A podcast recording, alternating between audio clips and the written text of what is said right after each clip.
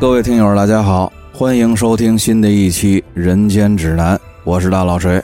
咱们今天呢，还是准时准点的继续咱这乱锤水浒的内容。上次呢，咱说到宋江、柴进等人随着前来接应的梁山五虎将撤走了之后呢，就留下了燕青一个人等候着李逵。这个李逵闯回了客栈，取了斧子，就要一个人杀回汴梁城。幸亏燕青及时赶到，把这李逵给叫走了。俩人呢，为了躲避官军，绕小路转大弯，直奔陈留县方向而来。李逵呢，把斧子插回了腰里，用衣服盖住，并且把这散乱的头发在头顶呢挽了两个日月双爪髻，就这么俗不俗、道不道的，跟着燕青俩人赶路。这哥俩这连打带走的，前半夜打仗，后半夜赶路，是又渴又饿。眼看着天色放明，就在一处小酒馆里打尖吃饭之后呢，继续赶路。当天傍晚就赶到了一个叫做四柳村的村庄。俩人呢在村里找了一家看起来还殷实的人家借宿。燕青敲开了门，说明了来意。家中的仆人呢就把这哥俩让到了前厅。本家主人狄太公出来迎接，见了这个李逵，头上挽着日月双爪髻，可是又没穿道袍，而且长得相貌凶恶。先是一愣，一番寒暄客气之后呢，就随口小声的问燕青说：“这位师傅什么来头啊？”这个燕青呢，也是有心拿李逵找乐，就故作神秘的跟狄太公说：“这位师傅可厉害，是一位奇人。”要说这来路，那可大了去了。您瞅他这长相，这打扮，奇怪吧？我告诉您，这奇人呐，必有个奇长相。他这能耐可了不得。我倒是不打紧，您可得好好的招待他。李逵在一边听着呢，也不言语，只是一个劲儿的暗笑。可是这位狄太公听了燕青这个话，马上扑通一声就跪在了李逵的面前，说道：“大师，仙长。”活神仙，求您救救小老儿一家吧！这老狄头这么一跪一求呢，把李逵跟燕青哥俩也给跪愣了。毕竟只是一句玩笑话，可是没想到这位狄太公听了呢，居然当了真。想必也是真有什么又蹊跷又闹心的事儿。俩人对视了一眼，赶紧扶起了老头询问情况。这一问之下呢，狄太公才道出了家里的事情。原来这个狄太公家呢是本村的第一大户，全家上下有一百多口人，老两口子没儿子，只有一个女儿。可是这个姑娘啊，最近好像是中了邪，一天到晚的也不出屋，吃喝拉撒全都在屋里。只要有人靠近闺房去，那里头就砖头瓦块的往外扔。家里人呢已经被他打伤了好几个了。这村里的老人说呀。这个应该是闹鬼撞邪之类的事情，可是这前前后后呢，请了好几个驱鬼镇邪的法官、降妖捉怪的道士来家里做法事，也都拿他没辙。因此呢，见了李逵这个半俗半道的打扮，又听见燕青那套云山雾罩的玩笑，这才有病乱投医。这李逵听了呢，把嘴一撇，拍着胸脯说道：“这事儿交给我，狄太公，您就放心吧。”就算你们家闹猪八戒，我也给你降了。我告诉你，我可是冀州府罗真人的亲传弟子，专能降妖捉怪，会腾云驾雾。不过呢，您要是让我给您捉鬼，我一不要银子，二不要铜钱，只要你杀一头猪，宰一只羊，献祭神将就行。另外啊，如果有好酒，也给我准备两坛子。这狄太公听了呢，是连连的点头应承。命令家里的仆人就去杀猪宰羊，准备好酒去了。又问这个李逵捉鬼还需不需要朱砂黄纸、香炉蜡签之类的东西？这李逵呢，把头一摇，说道：“我捉鬼用不着那些个玩意儿，我就是哪儿有鬼进去薅出来打狗日的就完了。”这燕青呢，在一边听了也只是暗笑。时间不长，这狄家的下人呢，就把煮熟的猪羊还有好酒都准备停当，摆在了厅前。李逵呢？也不客气，抱起了酒坛子，倒了十几碗酒，拽出了大斧子，把这煮好的整猪整羊给剁开了，专挑好地方，就着酒一通大吃大喝。片刻之间，一阵风卷残云之后，吃得酒足饭饱，抹抹嘴儿，又叫狄家的下人打来了热水，洗了手，重新抄起了大斧子，就问狄太公：“鬼呢？带我去，我给你捉。”这个狄太公啊，见这位黑脸的法师刚才这一通大吃大喝，心里头也有点犯嘀咕，无奈呢，也是病急乱投医，只得就让家人带着李逵来到了后院女儿的闺房门口，离得老远，就战战兢兢的指着闺房的门，告诉李逵说：“鬼就在里头，只要有人接近里头，就往外砍砖头。”自己跟家人都不敢靠近，让李逵自己去。李逵听了呢。攥着大斧子就走向了房门，到了门口是手起斧落，一斧子就把房门给劈开了，把这房间里的人啊吓得可不轻。李逵进了房门，只见这个屋里头啊有一男一女，俩人一见门被劈开，先是一愣，然后呢又进来一个凶神恶煞的黑的个子。那个年轻的后生反应过来，刚起身要夺路而逃的时候，就被李逵赶上一步，一斧子。给剁翻在地，那个女的呢，早已经就吓得钻进了床底下。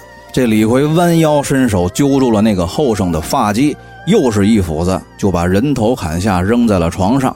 然后呢，用斧背敲着床帮喊道：“婆娘，你给我出来，不然的话，黑爷爷连床带人一起剁。”那个女人呢，这才哆哆嗦嗦的从床下探出了头。李逵伸手揪住了那个女人的发髻，拖到了床边。指着那颗人头问道：“你给我说实话，这个野汉子是谁？你们俩到底怎么回事？说得清楚，讲得明白，黑爷爷饶你不死。”那个女人呢，这才颤颤巍巍地说出了实情。原来这个死了的后生呢，是他的奸夫，就在本村的东头住，名叫王小二。俩人呢，每天都在这里私会。砖头还有饮食，都是这个王小二夜里从后院翻墙偷运进来的。这李逵听了呢，嘿嘿的冷笑说道：“你这败坏门风的骚婆娘，你爹那么好的人，脸都被你丢尽了，留你何用？你也跟着这个王小二一块回姥姥家吧。”说着呢，手起斧落，又砍下了这位狄小姐的脑袋，把发髻打开，跟这个王小二的头拴在了一起。李逵晚上这顿饭呢，肉没少吃，酒也没少喝，低头看看两具无头的尸首。当时是凶性大发，又脱了个光膀子，抡起了斧子，左右开弓的，就是一阵剁。没多大一会儿功夫，这两具尸体呢就被剁得你中有我，我中有你了。这李逵过足了砍人的瘾，收了斧子，拎着两颗人头，走出了后院，回到了前厅，见了狄太公，说清楚了情况，把这人头给狄太公看了。有狄家的下人认出来，这个年轻的后生呢。确实是同村东头的王小二，这狄太公老两口子一见自己女儿的人头也被这个黑的个子给砍了，自然是悲痛欲绝。但是呢，由于自己的女儿不守妇道，做出了败坏门风的事儿，即便不被这个黑的个子所杀，日后早晚也有败露的时候。到时候呢，结果也得是一个死，只是现在就惨死在这位所谓的黑脸法师手里。心里头更加的难过而已，又见这位黑脸的法师长得相貌凶恶，也不敢多说什么。老两口子哭了一通，就叫家里的下人到后院去收拾了那堆乱七八糟的肉馅把两个脑袋合在了一起，连夜抬出去烧了了事儿。再说李逵和燕青两个人呢，到客房睡了一夜。次日清晨，在狄太公家里吃了早饭之后，辞别了狄太公，登城上路。继续往梁山赶去，路上呢，非止一日，这哥俩就赶到了离梁山寨北七八十里的荆门镇，又找到了一处庄院，打算借宿。燕青呢，上前敲开了门，向开门的仆人说明了要在此借宿的请求，而那个仆人呢，却说主人家里有事正在烦恼，不留人借宿，让李逵和燕青两个人往别处去。燕青呢，正要细问，这个李逵却是不由分说，伸手就把这个仆人扒拉到一边，闯进了院子，大声的嚷嚷着，说自己就要找烦恼的说话。这里头的主人呢，听见外边吵闹，隔着窗棂子看见闯进来一个相貌凶恶的黑的个子，不敢招惹，只得暗地里交代下人出去接待，安排饭食住宿。话说这个李逵和燕青在这家吃完了饭，在偏房里躺下休息。因为晚上这顿饭主家没有酒，李逵呢也就没喝，躺在炕上翻来覆去的烙饼，睡不着觉。又听见这上房里头这家主人老两口子，前半夜先是唉声叹气，后半夜又是哼哼唧唧的哭，心里头啊就一个劲儿的起火，几次都要发作，让燕青都给拦住了。就这么一直躺到了天亮，李逵呢是一会儿都没睡。这家的下人们开始陆续的起床干活。李逵听见院子里有了动静呢，翻身就起了床，来到了上房的门口，揪住了一个本家的仆人，就问：什么人唉声叹气、哭哭啼啼的一宿，吵得黑爷爷整夜睡不着？这本家主人太公在屋里听见了，怕这个黑大个子闹事儿，只得出来相见。并且告诉李逵，自己家里姓刘，有个女儿年方十八，长得颇有几分姿色，但是被强人抢去了。李逵听了这个事儿呢，方才作罢，又问本家主人刘太公是什么人抢了他们家女儿。这刘太公呢，这才告诉李逵是梁山上的宋江和柴进。李逵听了呢，是暴跳如雷，当场就大骂宋江口是心非，不是好人，在东京汴梁既然能逛窑子、嫖婊子。那在山下强抢民女也就顺理成章，不是什么新鲜事儿。燕青呢，连忙拦住了李逵，又问本家主人来人是怎么个身形面貌。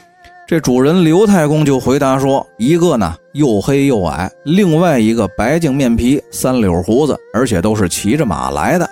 李逵一听呢，这个特征跟柴进还有宋江都对得上，当时就告诉刘太公。自己就是梁山坡的黑旋风李逵，可以帮他把女儿救回来。说完了，就让刘太公又准备了一些早饭，跟燕青草草吃完之后呢，辞别了刘家人，风风火火的就回山了。这李逵和燕青辞别了刘太公，一路就奔回了梁山。路上无话。上山之后呢，直到忠义堂前。李逵抬头就看见堂前迎风招展的替天行道大旗，想起来宋江先逛窑子后抢民女的事儿，憋了一路的气，终于是憋不住了，伸手拔出了大斧子，不顾众人的劝阻，几斧子就砍倒了旗杆，把这面大旗给扯得粉碎。宋江见状呢，急忙命令林冲、关胜、五虎将等人制住了李逵。李逵呢，却还是不依不饶的。骂宋江口是心非、欺男霸女，还扬言早晚要杀了宋江。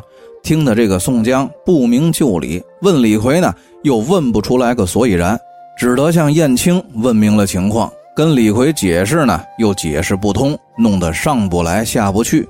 最后呢，跟李逵立了赌头的军令状，击掌为誓，相约一起下山到荆门镇刘太公家里三头对峙。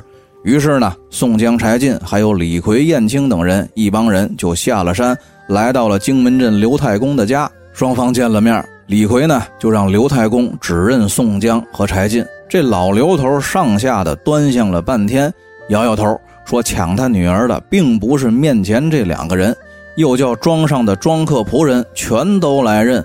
众人呢也都是异口同声的说：“不是。”李逵当场瞠目结舌。宋江呢？拂袖而去。话说这宋江呢，带着人先行回了山，就把这个呆若木鸡的李逵给扔在了荆门镇。燕青呢，给李逵出了个主意，让李逵负荆请罪，再跟宋江好好的赔个礼、服个软，多说好话。李逵呢，别别扭扭的也就同意了。却说这个宋江还有柴进等人先行回到了山寨，坐在忠义堂上商量李逵的事儿。只见这个李逵呀。穿了个大裤衩子，露着一身的黑肉，两条毛腿，身后呢背着一根碗口粗的大棍子，走进了忠义堂，就跪在了宋江的面前。这宋江和众头领见了呢，心里头明白这是燕青给他出的负荆请罪的主意。只是见李逵这副模样啊，都觉得可乐，各自憋着笑，不敢说话。宋江呢，也是故作愠怒地问李逵：“你如此形容是什么意思？”这李逵呢？吭哧瘪肚的说要学廉颇负荆请罪，请公明哥哥随便打，打完如果再不解气，再把自己砍了也不迟。这宋江听到后头呢，也忍不住给笑了出来。众头领一见宋江笑了，也都纷纷的起身给李逵求情。这宋江一见有了台阶于是就同意饶了李逵。不过呢，要让李逵去抓到贾宋江和贾柴进，并且救出刘太公的女儿。又派了燕青协助李逵一起下山行动。话说燕青回房取了一条齐眉棍，带上了自己的弓弩短剑。陪着李逵一起是再次下山，又来到了荆门镇刘太公家。燕青向刘太公详细的问明白了贾宋江和贾柴进的体态特征、面貌模样，是从哪个方向来的，抢完他女儿又往哪个方向去了。燕青问完之后呢，牢记在心，又让刘太公放心，他们俩这趟下山是奉了公明哥哥的将令，肯定把他们家女儿平安的带回来。李逵呢？又让刘太公给他们两个人准备了路上吃的干粮和肉脯，在刘太公家又吃了一顿饭之后，两个人辞别了刘太公，先往正北方向寻找贾宋江的线索和踪迹而去。这俩人呢，往正北方向走了一两天的路程，从人烟稠密的地方一直走到了荒山野岭，也没有找到什么蛛丝马迹，又转向了正东，走了两天，一直走到了灵州府高堂附近。也没发现什么有价值的线索。李逵呢，心里头着急，又拉着燕青往正西方向继续寻找探访了两天的时间，直到第二天的傍晚，还是一无所获。这哥俩这一通转悠呢，足足的六七天都没听见响。当天傍晚，就在一处野山脚下找了一间破败的古庙歇脚。两个人呢，晚上在庙里的供桌上歇着，睡不着觉。大眼瞪小眼，面面相觑，不知道下一步该如何是好。这夜静更深，又在野山脚下，四周呢一片寂静无声。忽然之间，两个人就先听见庙外有悉悉嗦嗦的草响，又听见有脚步的声音。这李逵和燕青起身到门边去看的时候呢，只见一个手提朴刀的汉子从庙门前过去。李逵正要出门追赶那个人，燕青呢？拉住了李逵，掏出了随身的小弩，对李逵使了个眼色，抬手一弩箭就打在了那个汉子的腿上。那个人呢，应声倒地。两个人冲过去，把那个汉子捉到了庙里。一番威逼恐吓之后呢，终于得到了一个有价值的线索，说是距此西北方向十五里外有一座牛头山，上头呢原来有一处小道观，但是最近被两个强人给占了。这两个人呢。一个叫王江，长得也是矮个子、黑面皮；另外一个叫董海，手下呢只有不到十个人。这俩人现在经常顶着梁山宋江的名号，在绿林中打家劫舍、欺男霸女。这个刘太公的女儿啊，多半是这两个人给抢的。这李逵和燕青听完之后，觉得这个线索很有价值，于是呢，燕青就向那个汉子提出，如果能带他们去牛头山。就饶他性命，替他治疗腿上的箭伤，并且把自己和李逵的真实身份和来意都明确的告诉了这个汉子。这汉子一听面前这二位是梁山上有名的人物，知道招惹不起，于是呢就同意了燕青的条件，带着燕青和李逵来到了牛头山上的那个小道观。咱们呢长话短说，这燕青和李逵两个人互相配合，分别堵住了道观的前后门。经过了一番没有什么悬念的搏杀之后，就杀了王江和董海，救出了刘太公的女儿，缴获了王江、董海两个人抢劫所得的三五千两银子。两个人呢，一把火烧了小道观，把刘太公的女儿送回了荆门镇刘家庄。刘太公自然是一番千恩万谢。随后呢，两个人就带着缴获所得的几千两银子和王江、董海的人头。重新的回到了梁山忠义堂，宋江见两个人顺利归来，而且缴获颇丰，心中大喜，摆酒为二人庆功。没过几天，这个刘太公也是敲锣打鼓的带了金银财物，还有牛羊好酒来山寨感谢燕青和李逵。宋江呢，自然是十分的高兴，没收刘太公送来的东西，并且管了众人一顿饭，这才安排人手送刘太公下山而去。自此之后呢，这梁山寨上平安无事，众头领也都是各自恪尽职守。时光荏苒，不觉之间就又到了阳春三月，春暖花开之际。这一天呢，宋江正在房中无事闲坐喝茶，有喽啰进来禀报说，山下截住了一伙人，不是做生意的，也不是官差，押着七八辆车子，拉着七八个大箱子，还有几捆哨棒，已经押上了山，正在忠义堂前等候发落。宋江呢，来到了忠义堂，把山下截住的一伙人叫上堂来问话。见这一伙人呢，全都是彪形大汉。一看就是身上有功夫的江湖人，一番询问之后呢，才知道这几条大汉确实都是习武之人，是陕西凤翔府人士。这一次呢，是应邀去东岳泰山参加三月二十八天齐圣地的寿诞庙会，届时要上台使棒，一连三天的擂台，从全国各地都请来了高手参加，而且呢，今年有一个镇擂官是从太原请来的，姓任名元。江湖人称擎天柱，号称相扑天下第一。而且往年的擂台呢，都只是表演。今年这个任元贴出来告示，扬言要会会天下的英雄豪杰。据说庙会的会首还出了很多的花红礼物，能打任元一拳的得银子十两，能踹任元一脚的得银子二十两，能把这个任原撂倒的得银子五十两。这天下许多有本领的豪杰听说了。都往泰安神州去了。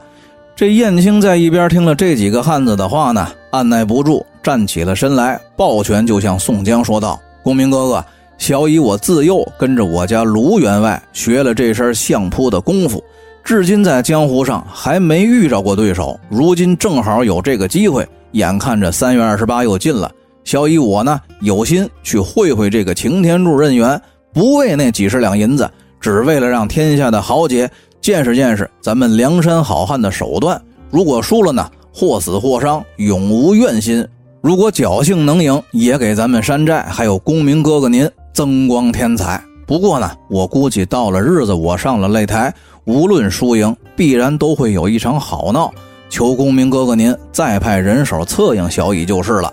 这宋江听了呢，就对燕青说道：“小乙兄弟，哥哥知道你摔跤相扑的功夫好。”不过这个任员呢，那可是身高过丈，浑身得有千八百斤的力量。兄弟，你纵使功夫好，但是俗话说这一力降十会，还是好好考虑一下吧。你的安全可比哥哥我的脸面重要的多。这卢俊义呢，则在一边说道：“公明哥哥，您有所不知，这相扑摔跤的功夫，它不同于两军阵前马上厮杀。您说的一力降十会是没错。”但是呢，还有一个一巧破千金的。我这个小乙，他从小跟着我，他有多大能耐，我太有把握了。公明哥哥，您就尽管放心的让他去就是了。到时候呢，我亲自带人去接应他就是了。宋江闻言呢，这才同意燕青下山。当天安排了酒席给燕青饯行。次日清晨呢，宋江带领着众人来到忠义堂前聚齐，准备送燕青下山。只见这个燕青挑了一副货郎担子，打扮成了一个山东货郎，从自己的住处走出来，收拾的是朴朴实实、干干净净，身上穿了一身粗布衣服，把身上的刺青遮盖的是严严实实，脚下蹬着一双夹座布鞋，腰里还别着一个拨浪鼓。这燕青此刻一见宋江，还有卢俊义带着众头领正在等候自己，从腰间拔出了拨浪鼓，当众就唱了一段山东货郎吆喝的时候所唱的太平歌，唱的那是字正腔圆，分毫不差。这宋江听了呢，越发的放下了心来。话说众人把燕青送到了金沙滩上船，燕青呢辞别了宋江和卢俊义，过了金沙滩的水面，下船上路，一路就直奔泰安神州而去。当天傍晚，这燕青正要找客栈投宿的时候呢，忽然之间就听见背后有人喊：“小乙哥，等等我！”回头一看的时候，原来是李逵，心头呢不由得就是一紧，赶忙问李逵是怎么来的，赶来做什么？李逵呢只推说前者燕青陪他下山去荆门镇走了两趟，帮了不少忙，所以呢这次背着公明哥哥偷偷的跑下山追来，也要帮着燕青一起去打擂。燕青一听这个李逵又是偷跑下山，又怕李逵跟着自己闯祸，于是呢就劝李逵赶紧回山。但是李逵呢不仅不听劝告，还跟燕青多少的有点着急上火。这燕青一见李逵着急，怕再说下去就会坏了义气，也只得同意。但是呢，跟李逵约法三章：第一，从此往后在路上行走，只能一前一后的各自走路；到了客栈投宿，进了客房就不许出来。第二呢，到了泰安神州投宿之后，李逵就得推说自己病了，怕受风，躺在床上用被子蒙着头，假装睡觉，不许说话。第三，到了比武当天，挤在台下人群里头看热闹的时候，不许李逵大惊小怪，也不许大声嚷嚷。李逵听了呢，也只得应允。当天两个人投宿休息。第二天早晨起床之后，燕青让李逵先行半里路，自己呢在后头挑着担子走。晚上到了客栈，这李逵也难得的听话，进了屋就老实待着不出门。路上这几天呢，这哥俩就这么每天一前一后的走，倒是也相安无事。燕青呢，在路上也多有听见往泰安神州赶路的人互相谈论着这个擎天柱任员如何的厉害，功夫又是如何的好。燕青呢，听在了耳边，记在了心里，暗暗的也憋了一股劲儿。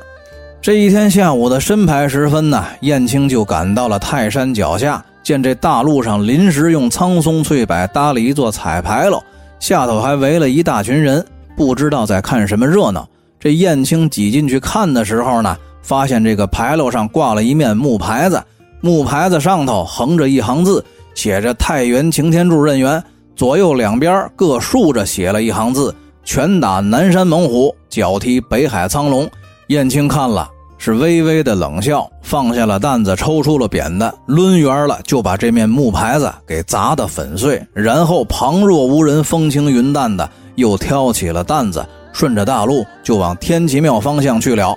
自此之后，这个泰安神州城里城外可就都传开了，说今年可有热闹看，有一个俊俏的山东货郎在天齐庙附近劈了木牌子，要挑战擎天柱任员。